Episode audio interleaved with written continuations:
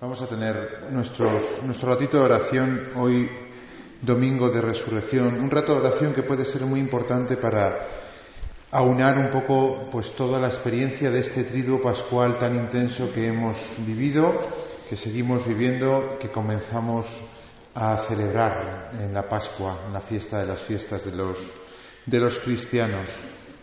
Seguro que muchos de vosotros tenéis ya muchas ideas, ¿no? Después de pues la vigilia de ayer, por ejemplo, tan hermosa, ¿no? Con todas esas lecturas que se quedan como grabadas en el corazón. Parece que en esos momentos, cuando se proclama la palabra de Dios, pues uno tiene una especial clarividencia, ¿no? Para ver ciertas cosas. Nos pasa como a los de Maús, que de repente somos capaces de ver lo que antes no veíamos. ¿Cómo es posible que Dios caminase a nuestro lado y no nos enterásemos, no nos diésemos cuenta? Pues algo así es lo que nos pasa, ¿no? Por eso os propongo como lectura este texto de, de, los dos discípulos de Maús, que como sabéis se encuentra al final del capítulo de, de Lucas. Lucas 24. Aquel mismo día dos de ellos iban caminando a una aldea llamada Emaús, distante de Jerusalén unos 60 estadios. Iban conversando entre ellos de todo lo que había sucedido. ¿Cuántas veces entre nosotros tenemos este tipo de conversaciones? Que no es que sean pecado en sí mismo, ¿no? pero que a veces nos retroalimentan. Es como una conversación que nos va al final como eh, mm, afianzando en la propia desesperanza. Cuida con esas conversaciones, como cuando Marta y María no se quedarían eh, mm, eh, después de la muerte de Lázaro, no hablando y se repetirían la misma frase que luego le repitieron las dos a Jesús. Si hubieses estado aquí, eh, mi, hermano no hubiese, nuestro, mi hermano no hubiese muerto. Llega Marta y le dice eso, llega María y le dice lo mismo, si hubiese estado aquí mi hermano no hubiese muerto. Da la impresión de que han estado todo el rato hablando y han estado repitiéndose esa frase, que no es pecado en sí mismo, pero que no es lo que Dios espera de nosotros. Una conversación al final que no tiene esperanza, una conversación que no eh, responde a lo que Dios nos ha prometido, y muchas veces hay que reconocer, a veces por desahogarnos, eh, decimos lo que sabemos que es mentira y lo, decimos. O incluso mm, nos desahogamos, sí, pero eh, junto a ese desahogo está ese deseo de decir, y esto es así, no va a cambiar. Recuerdo uno de vosotros que el año pasado me echó la bronca a mí porque me estaba desahogando con él y me dijo, deja de decir eso, que no te hace bien decir eso. Está bien, ¿eh? Que los curas no metáis caña, ¿eh? No, solamente vamos a meter caña a los jóvenes, vamos a meter caña a los curas.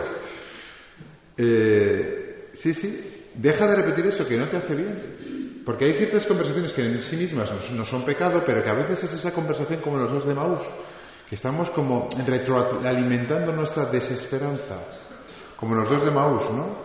Iban conversando entre ellos de todo lo que había sucedido. Mientras conversaban y discutían, Jesús en persona se acercó y se puso a caminar con ellos, pero sus ojos no eran capaces de reconocerlo. Esto es lo que nos pasa ¿eh? en el día a día. No somos capaces de reconocer a Cristo. Y no somos capaces de reconocerle, pues que no tenemos vida de oración, ciertamente, en eso siempre podremos hacer mucho más. Y no necesariamente sacar media hora de oración, hombre, los que podéis, hacedlo. Los que podéis ahora hacerlo, los que seáis padres y tengáis hijos pequeños y, baste, con sobrevivir, como decía, me decía el otro día uno de vosotros también, pues hombre, uno claro que puede hacer oración en su corazón si lo desea. ¿No? Quizá no tener media hora tranquila, ya le gustaría a él tener media hora tranquila para poder rezar, pero sí que puede hacer oración, que es lo que nos permite ver al Señor en nuestra vida. No eran capaces de reconocerlo. Él les dijo, ¿qué conversación es esa que traéis mientras vais de camino?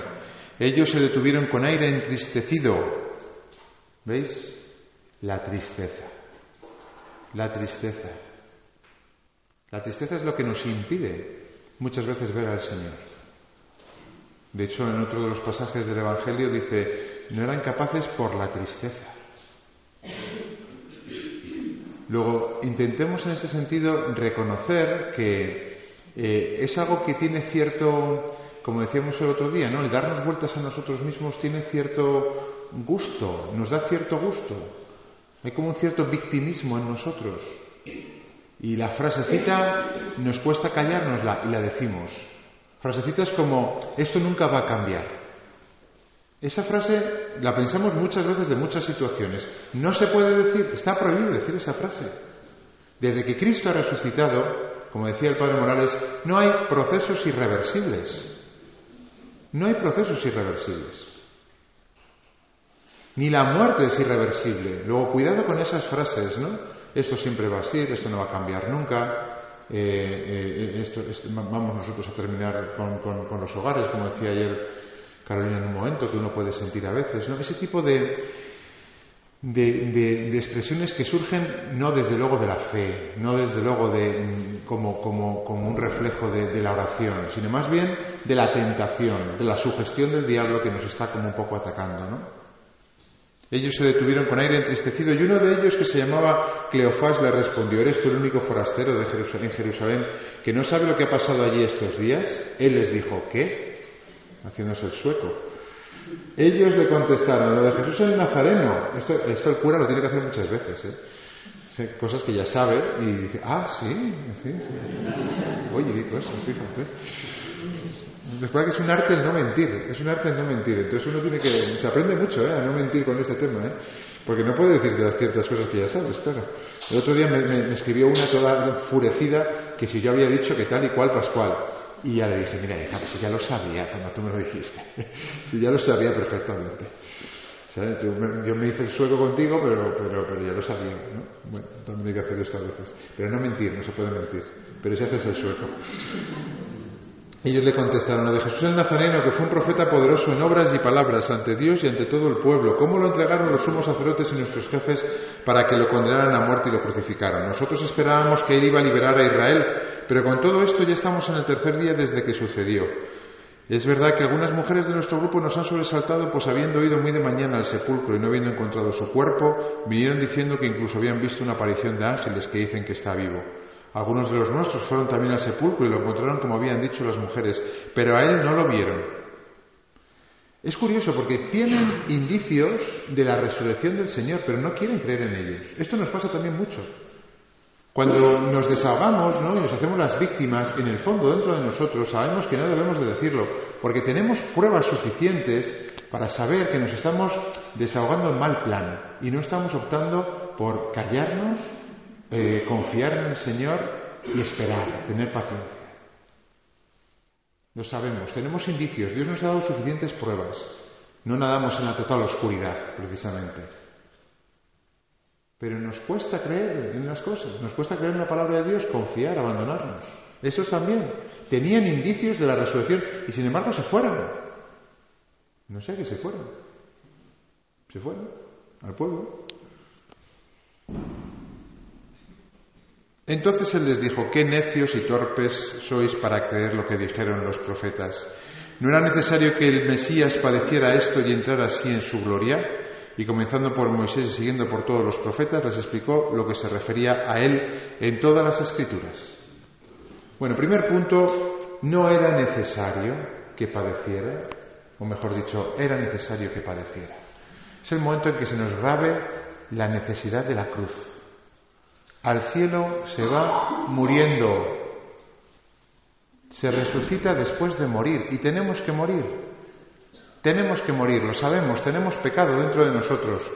Y eh, esa renovación de las promesas bautismales que hicimos ayer es lo que en símbolo expresa nuestra vida, morir para luego resucitar. Sor Lucía cuenta una anécdota de cuando estuvo eh, interna como una niña, ¿no? En las Doroteas. En un invierno de este periodo, casi todas las chicas se enfermaron gravemente con una gripe muy fuerte y que parecía que iba a segar muchas de esas vidas jóvenes. Ante la gravedad del estado de las chicas, la Madre Superiora fue un día a la enfermería y les habló con solicitud maternal, diciendo que el estado en que se encontraban era muy grave, que la medicina parecía ya no tener respuesta para tejar la enfermedad que haciendo incluso todo lo posible sería mejor que se confesaran y recibieran el sacramento de la unción de los enfermos. El sacramento ayudaría a llevar mejor la enfermedad, podía curarlas, y si esa era la voluntad de Dios, les las prepararía para ir al cielo. Todas escucharon la locución en silencio y aceptaron la propuesta de la madre, pero una de ellas comenzó a llorar y a protestar que no quería. La superiora se acercó al lecho de esa enferma y con mucha ternura intentó consolarla hablándole del cielo y le preguntó, Miquelina, ¿tú no quieres ir al cielo? La pequeña, aun estando muy débil, respondió con mucha fuerza, tal vez en el delirio provocado por la fiebre alta. Sí, señora, yo quiero ir al cielo, pero quiero ir viva. Pues así queremos ir nosotros al cielo. Queremos resucitar vivos. Y no, que no, que no nos entra por la cabeza. Y resucita el Señor y entonces dice, ya está, ya está, ya se me ha ido la cruz. Que no, que hay que morir. Y es el momento de clavárselo en el, en el, en el pensamiento y repetírselo. Era necesario que padeciera. Para ir al cielo hay que morir, no se puede ir vivo. Lo siento. De hecho, todas se confesaron y recibieron la comunión como viático y la santa unción, fueron mejorando y salieron indemnes de la enfermedad. Solo Miquelina empeoró más y fue al cielo. Quería ir al cielo, pues tuvo que morir. Primer punto, por tanto, era necesario que padeciera. Segundo punto, llegaron cerca de la aldea donde iban y él simuló que iba a seguir caminando. Este texto es una delicia, la verdad, ¿eh? el texto de, de Maús, es como para estar mucho tiempo meditándolo. Pero ellos lo apremiaron diciéndole, quédate con nosotros, porque atardece y el día va de caída. Y entró para quedarse con ellos. Sentado a la mesa con ellos, tomó el pan, pronunció la bendición, lo partió y se lo iba dando. A ellos se le abrieron los ojos y lo reconocieron. Se le abrieron los ojos de la fe. Los ojos físicos tenían bien abiertos desde el principio. Los ojos de la fe se le abrieron y lo reconocieron, pero él desapareció de su vista. Y se dijeron en uno al otro, ¿no ardía nuestro corazón mientras nos hablaba por el camino y nos explicaba las escrituras? Segundo punto, la esperanza. La esperanza. Junto con la certeza de que tenemos que morir, la certeza de la esperanza. Resurrectio Domini espes nostra, dice San Agustín. La resurrección del Señor es nuestra esperanza, dice Benedicto. Con esta afirmación el gran obispo explicaba a sus fieles que Jesús resucitó para nosotros, para que nosotros, aunque destinados a la muerte, no desesperáramos, pensando que con la muerte se acaba totalmente la vida. Cristo ha resucitado para darnos la esperanza. Mirad, vamos derechos a la muerte. Ya lo hemos dicho. Primer punto. Pero no hay que desesperar. Aunque estemos destinados a la muerte, no tenemos que desesperar, pensando que con la muerte se acaba totalmente la vida. Cristo ha resucitado para darnos la esperanza. Cristo ha resucitado para darnos la esperanza. Que nadie se arredre en esta batalla pacífica comenzada con la Pascua de Cristo, dice Benedicto el cual, lo repito, busca hombres y mujeres que le ayuden a afianzar su victoria con sus mismas armas.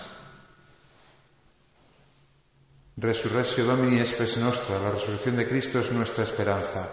La Iglesia proclama hoy esto con alegría, anuncia la esperanza que Dios ha hecho firme e invencible resucitando a Jesucristo de entre los muertos, comunica la esperanza que lleva en el corazón y quiere compartir con todos en cualquier lugar. Mirad, cuando tengamos en nuestra vida, en nuestro día a día, en nuestro corazón, síntomas de desesperanza, tenemos que darnos cuenta de que eso es del diablo, que no es de Dios. Que no, aunque apelemos a una lógica humana, que tendremos razones humanas y muy lógicas para apelar a la desesperanza, no es de Dios. No es de Dios. El no cansarse nunca de estar empezando siempre, si es un lema de, nuestra espiritualidad, es porque traduce en una frase este, este, principio de la esperanza, este principio de la confianza en Dios, este principio de la, de la Pascua.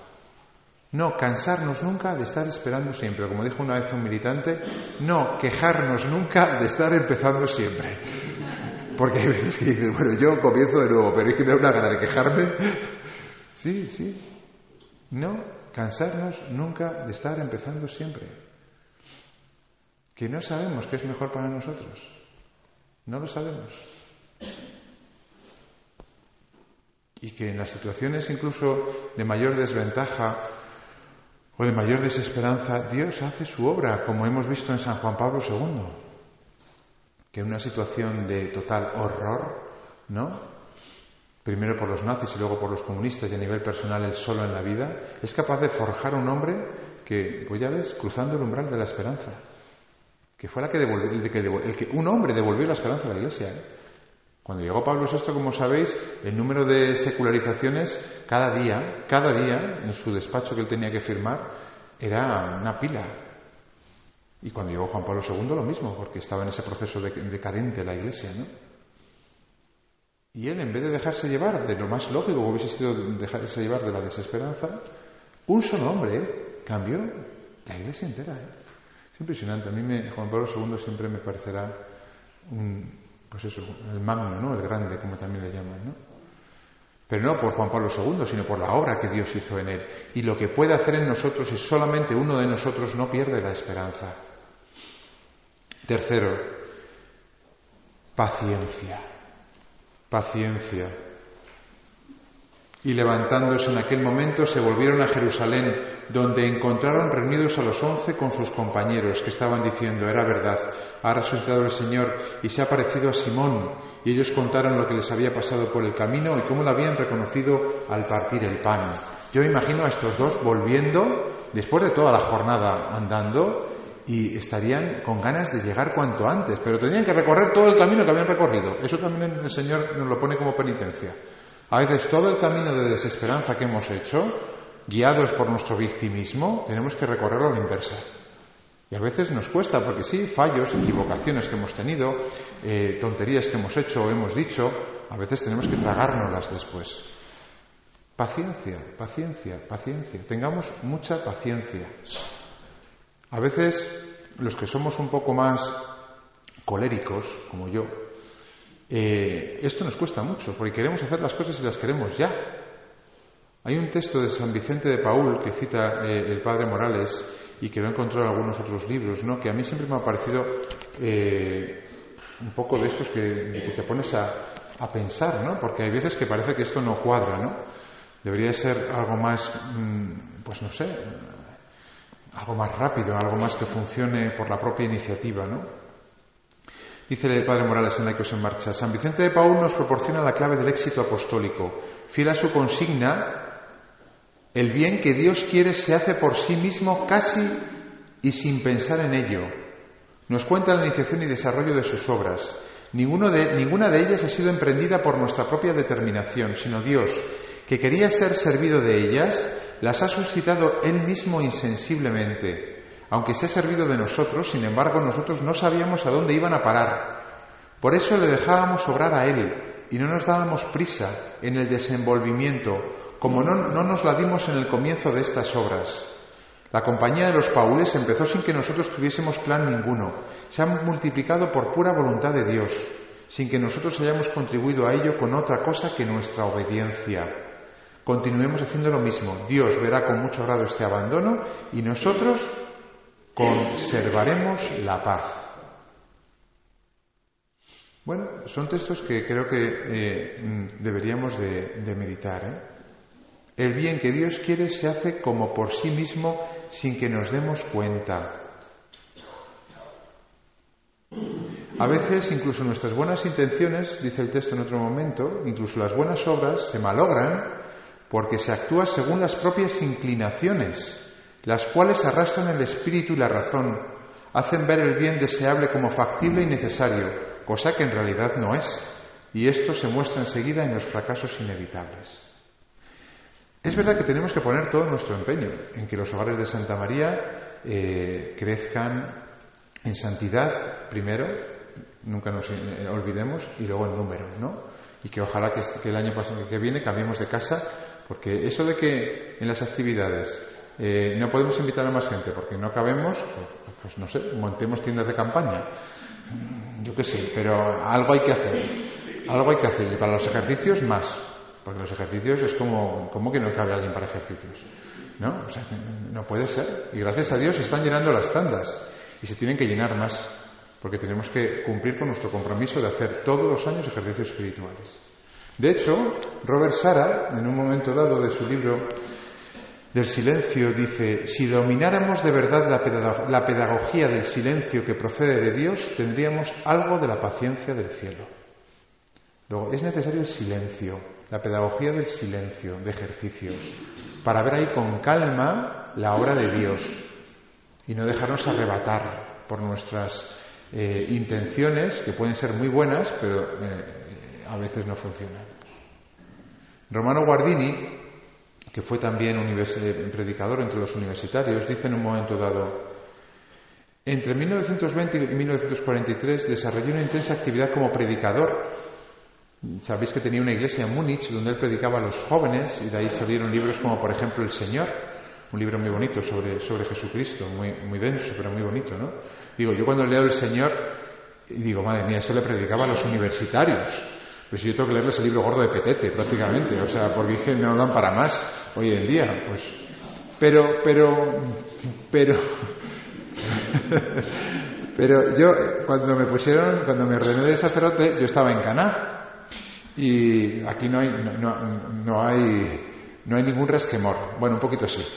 Pero yo estaba en Cana y en vez de dejarme predicar en la iglesia grande me mandaban a donde los abuelos, a la residencia de ancianos. Ya digo que no hay ningún resquemor. Entonces yo estaba allí con los abuelos mientras estaban todos los jóvenes en la iglesia de Cana, ¿no? Y yo con los abuelos. No hay resquemor. Entonces yo estaba con los abuelos y yo les predicaba como si estuviese predicando a Benito XVI. Y me miraban con una cara que yo, yo creo que no se está enterando nadie. Ni la, ni la monja, que era un poco ya mayor también, pero que...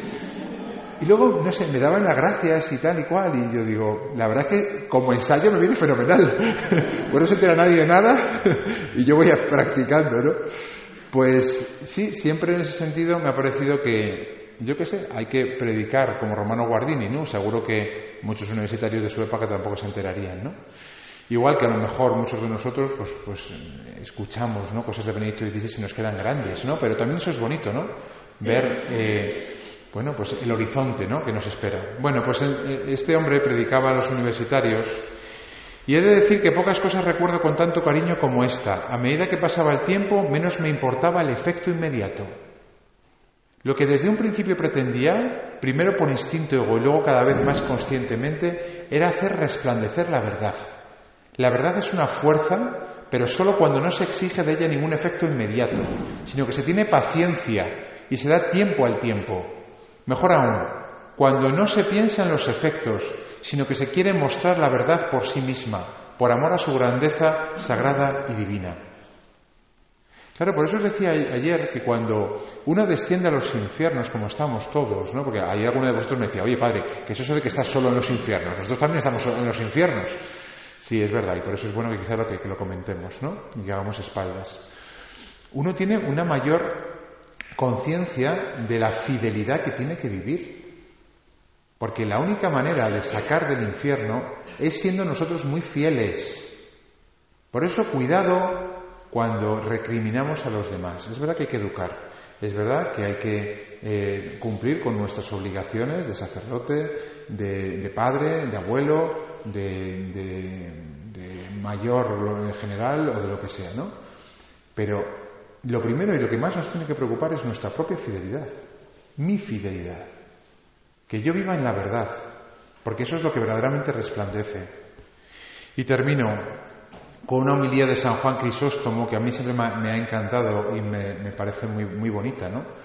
Y que habla de cómo los primeros cristianos, los primeros discípulos, consiguieron evangelizar todo el mundo de entonces. Fijaros que tampoco era fácil. Nosotros lo vemos ahora y parece como que como que necesariamente tendría que convertirse eh, todo, todo el, la época de entonces, ¿no? Sin embargo, bueno, estaban los griegos, que eran muy sabios, tenían la filosofía, estaban los romanos, que tenían el poder, y unos pocos hombres, venidos de una parte mísera del imperio, consiguieron evangelizar todo, todo el imperio de entonces. San Juan Crisóstomo, reflexionando sobre esto, dice, el mensaje de la cruz, anunciado por unos hombres sin cultura, tuvo una virtud persuasiva que alcanzó a todo el orbe de la tierra, y se trataba de un mensaje que no se refería a cosas sin importancia, sino a Dios y a la verdadera religión, a una vida conforme al Evangelio y al futuro juicio, un mensaje que convirtió en sabios a unos hombres rudos e ignorantes. Ello nos demuestra que lo necio de Dios es más sabio que los hombres y lo débil de Dios es más fuerte que los hombres. Claramente, ¿eh? eran menos poderosos y menos sabios. No se podían medir ni con los griegos ni con los romanos. ¿En qué sentido es más fuerte? En cuanto, en cuanto, que invadió el orbe entero y sometió a todos los hombres, produciendo un efecto contrario al que pretendían todos aquellos que se esforzaban en extinguir el nombre del crucificado. Cuidado, que también entonces como ahora había gente que estaba eh, empeñada en extinguir el nombre del crucificado. Y sin embargo, el efecto que produjo es que este nombre obtuviera un mayor lustre y difusión. Ellos, los enemigos, por el contrario, desaparecieron y aun durante el tiempo en que estuvieron vivos, nada pudieron contra un muerto, contra un muerto Jesucristo. Por eso, cuando un pagano dice de mí que estoy muerto, es cuando muestra su gran necedad. Cuando él me considera un necio, es cuando mi sabiduría se muestra superior a la suya. Cuando me considera débil, es cuando él se muestra más débil que yo porque ni los filósofos, ni los maestros, ni mente alguna hubiera podido siquiera imaginar todo lo que eran capaces de hacer unos simples publicanos y pecadores. Luego, cuando fracasemos, ¿no? cuando eh, queden por encima de nosotros, dice él que es el momento en el que nosotros somos más fuertes. Pensando en esto, decía Pablo, lo débil de Dios es más fuerte que los hombres. Esta fuerza de la predicación divina la demuestran los hechos siguientes. ¿De dónde les vino a aquellos doce hombres ignorantes que vivían junto a lagos, ríos y desiertos el acometer una obra de tan grandes proporciones y el enfrentarse con todo el mundo, ellos, que seguramente no habían ido nunca a la ciudad ni se habían presentado en público? Y más si tenemos en cuenta que eran miedosos y apocados, como sabemos por la descripción que de ellos nos hace el evangelista, que no quiso disimular sus defectos, lo cual constituye la mayor garantía de su veracidad. ¿Qué nos dice de ellos? Que cuando Cristo fue apresado unos huyeron y otros, el primero entre ellos, lo negó, a pesar de todos los milagros que habían presenciado, como nosotros. ¿Cómo se explica, pues, que aquellos que mientras Cristo vivía sucumbieron al ataque de los judíos, después, una vez muerto y sepultado, se enfrentaran contra el mundo entero, si no es por el hecho de su resurrección, que algunos niegan, y porque les habló y les infundió ánimos? ¿Qué fue lo que les cambió a estos hombres? De lo contrario, se hubieran dicho, ¿qué es esto? ¿No pudo salvarse a sí mismo y nos va a proteger a nosotros? Cuando estaba vivo no se ayudó a sí mismo y ahora que está muerto nos tenderá una mano. Él mientras vivía no convenció a nadie y nosotros con solo pronunciar su nombre persuadiremos a todo el mundo. No solo hacer sino pensar algo semejante sería una cosa irracional.